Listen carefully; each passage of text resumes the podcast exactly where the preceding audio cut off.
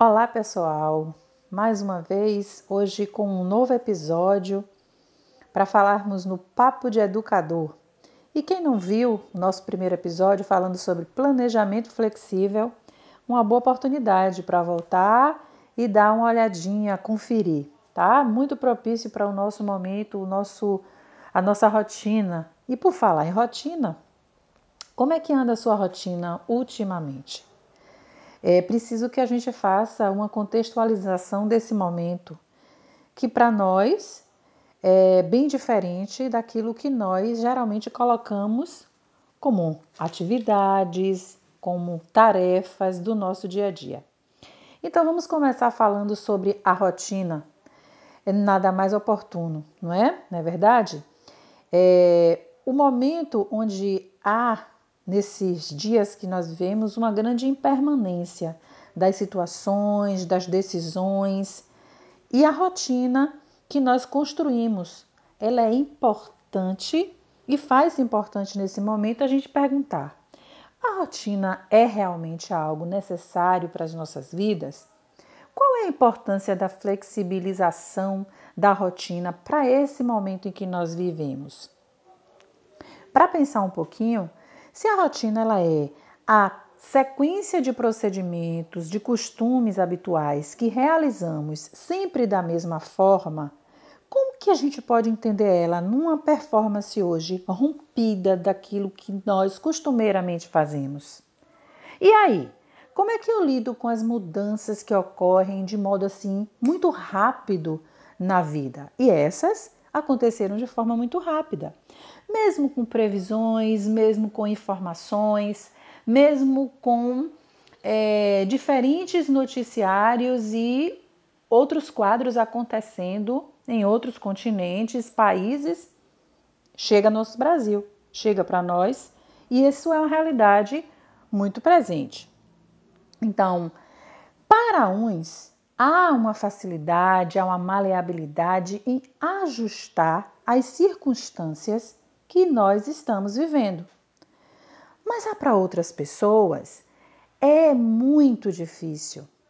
Para algumas pessoas, isso vem recheado de muita dificuldade, de muita resistência, de falta de habilidade para organizar isso tudo que chegou no colo e na vida de todas as pessoas. Certamente nós precisamos pensar de maneira bastante ampla sobre que possibilidades eu trago nesse meu repertório de experiências, de vivências, de relações, para que eu possa mudar algumas coisas que rotineiramente eu faço. Porque mudar? Mudar implica uma série de coisas. Mudar implica estar aberto a essas possibilidades.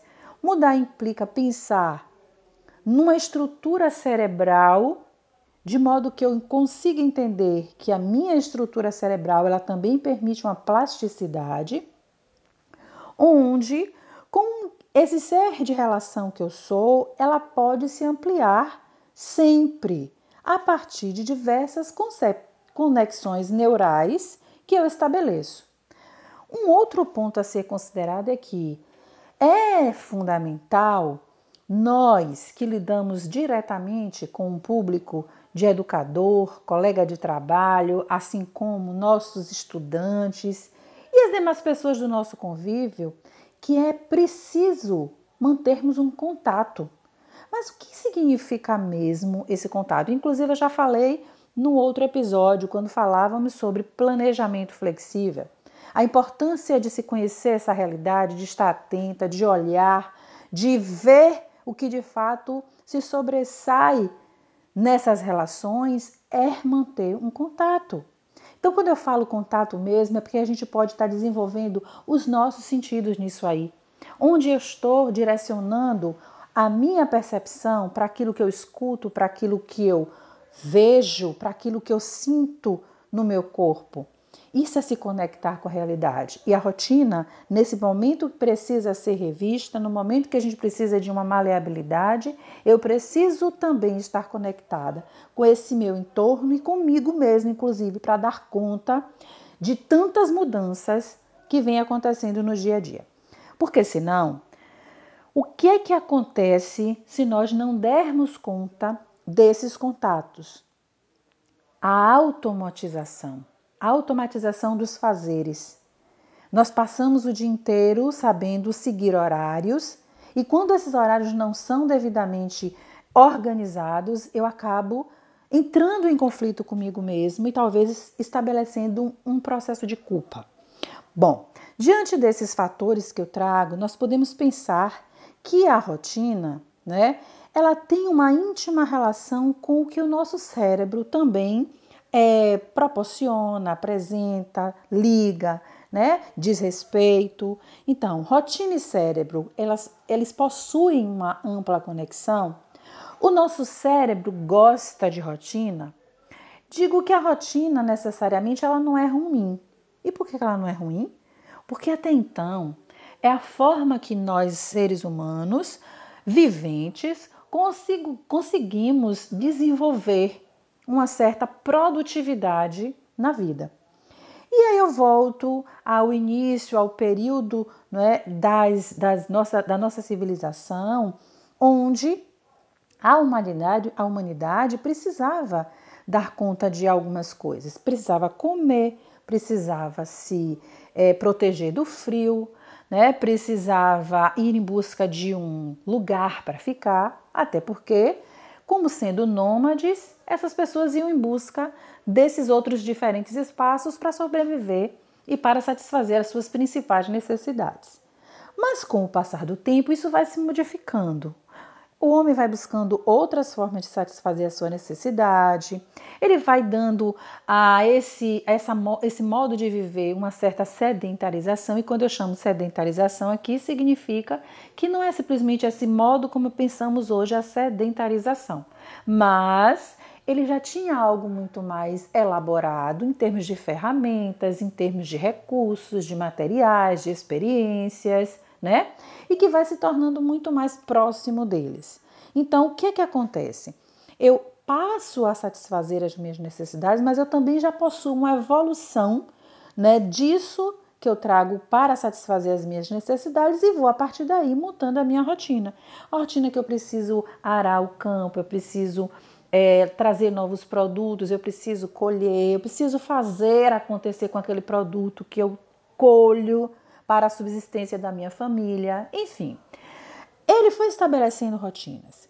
Então nós podemos compreender que a rotina também ela pode ser vista a partir de alguns vieses. Exemplo: esse homem que tem muito tudo previsível, essa rotina é muito boa. Essa rotina traz o quê? Quando ele sai dessa previsibilidade, como é que ele funciona? Será que consegue funcionar? Então, para a gente pensar um pouco, vamos ver. A situação de uma pessoa que assiste TV por várias horas ao dia, que acaba ali sentado, que acaba ali só escutando aquilo que vem chegando, aquele conteúdo pronto.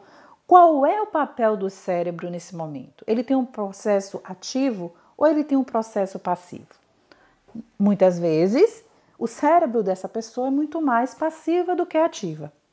Então, nós recebemos conteúdos muito prontos nesse contexto de ficar por vários momentos assistindo uma televisão, tá?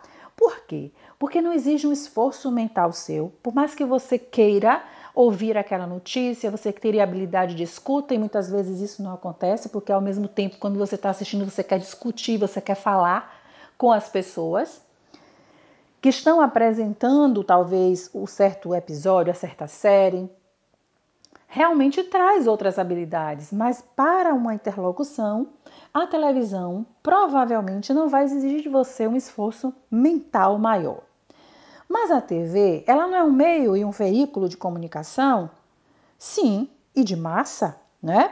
Mas ela não, não alcança esse diálogo que é tão necessário para que possamos avançar na, na rotina e na, na vida das pessoas. Ela mantém-se esse sujeito num automatismo. Por quê? Porque essa previsibilidade ela pode levar a essa situação de fazer as coisas sem estabelecer muito contato. Por consequência, o nosso cérebro se torna então preguiçoso, ele não abre caminhos para outras percepções, ele não acaba por desenvolver um potencial cognitivo, emocional, físico, social, que nós, enquanto seres humanos, somos levados a isso, podemos desenvolver isso através de diversas formas. Então, assistindo TV por várias horas, esse nosso cérebro não acaba, não acaba interagindo, produzindo aquilo que ele de fato tem a capacidade para. É uma é, forma de talvez estagnar esse cérebro. A informação não está ali presente? Sim, a informação está presente, mas até que ponto eu interajo com essa informação?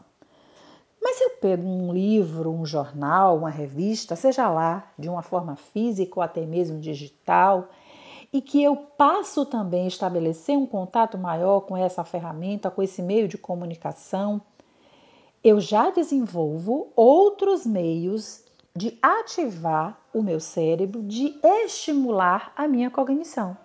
Ou seja, eu acabo dando novas concepções neuronais que surgem a partir dessas pequenas intervenções que eu vou elaborando, imaginando, colocando, né, interlocutando com outra pessoa, levando o meu ponto de vista para outra pessoa. Ou seja, eu vou fazendo com que a, a minha cognição, inclusive, ela possa ser muito mais ampliada.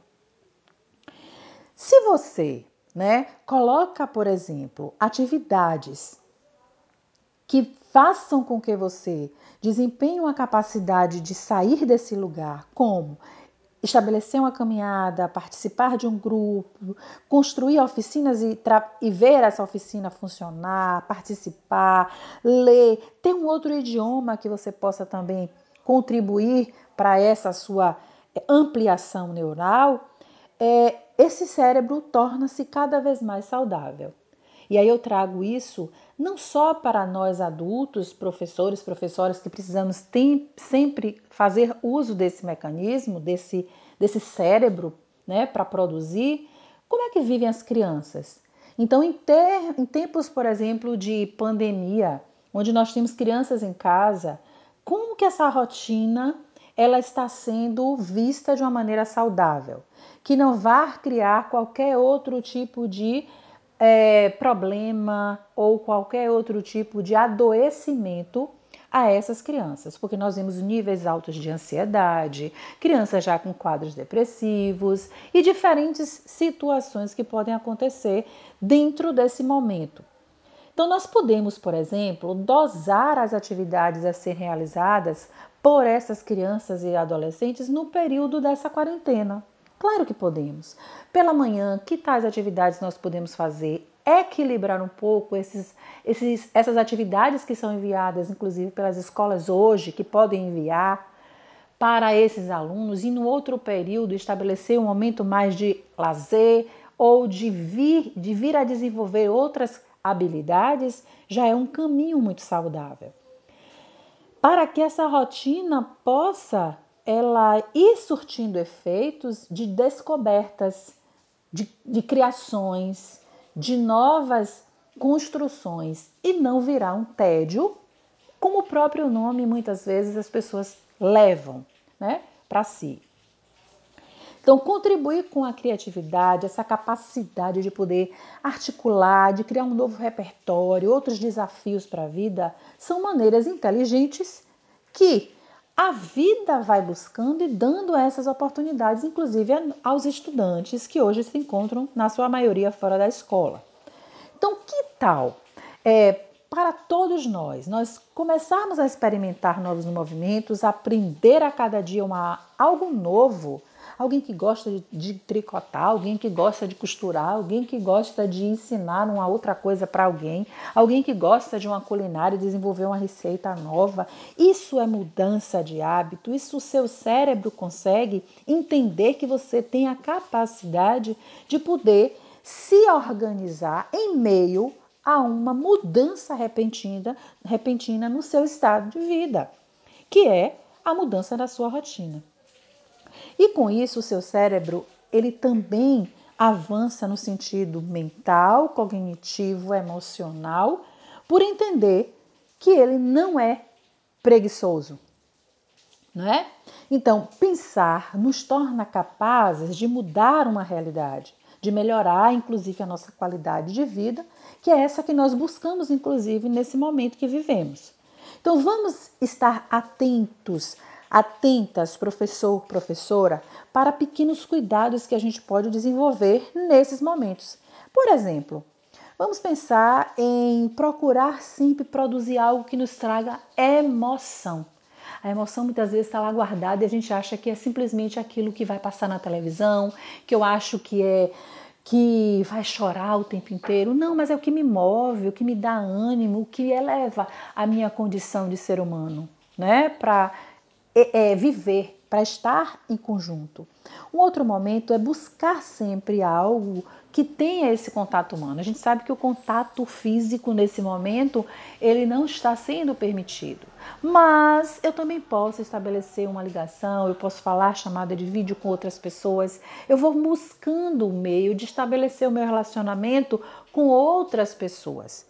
Até mesmo com que eu estou dentro de casa, com que eu estou convivendo nesse momento. É ter é, paciência, inclusive, para a escuta, uma escuta mais atenta, é estar, é, é estar voltado para uma necessidade que o outro está te falando o tempo inteiro, só que você não conseguiu ainda parar para escutar e retruca de uma forma muito até áspera com essas outras pessoas, né? Manter essas relações de uma forma saudável, eu acho que é também um outro caminho para poder se organizar nessa rotina. Ouça música. Ah, como é interessante ouvirmos música, sua melodia, sua letra, enfim. A rotina ela também permite que cada um se conheça, entenda as suas preferências, busque o seu autoconhecimento, realize então semanalmente atividades que contribuam com essa sua estimulação também emocional. Quem sou eu de fato? O que é que eu gosto? Por que, é que eu estou fazendo isso? Por que, que eu estabeleci isso como uma prática para a minha vida, para uma rotina que eu quero desenvolver, tá? Então sinta prazer com a rotina que você escolheu para fazer e entenda que a mesma ela não é para te aprisionar ou aprisionar, aprisioná-la, mas é para manter a sua capacidade de viver de forma ativa, focada. A rotina também ela pede, gente, pausas. Então, esse automatismo que nós estávamos vivendo, este momento fez com que nós pensássemos nas pausas e como está sendo importante esse espaço de dentro de casa, essa rotina que está sendo revista, reformulada.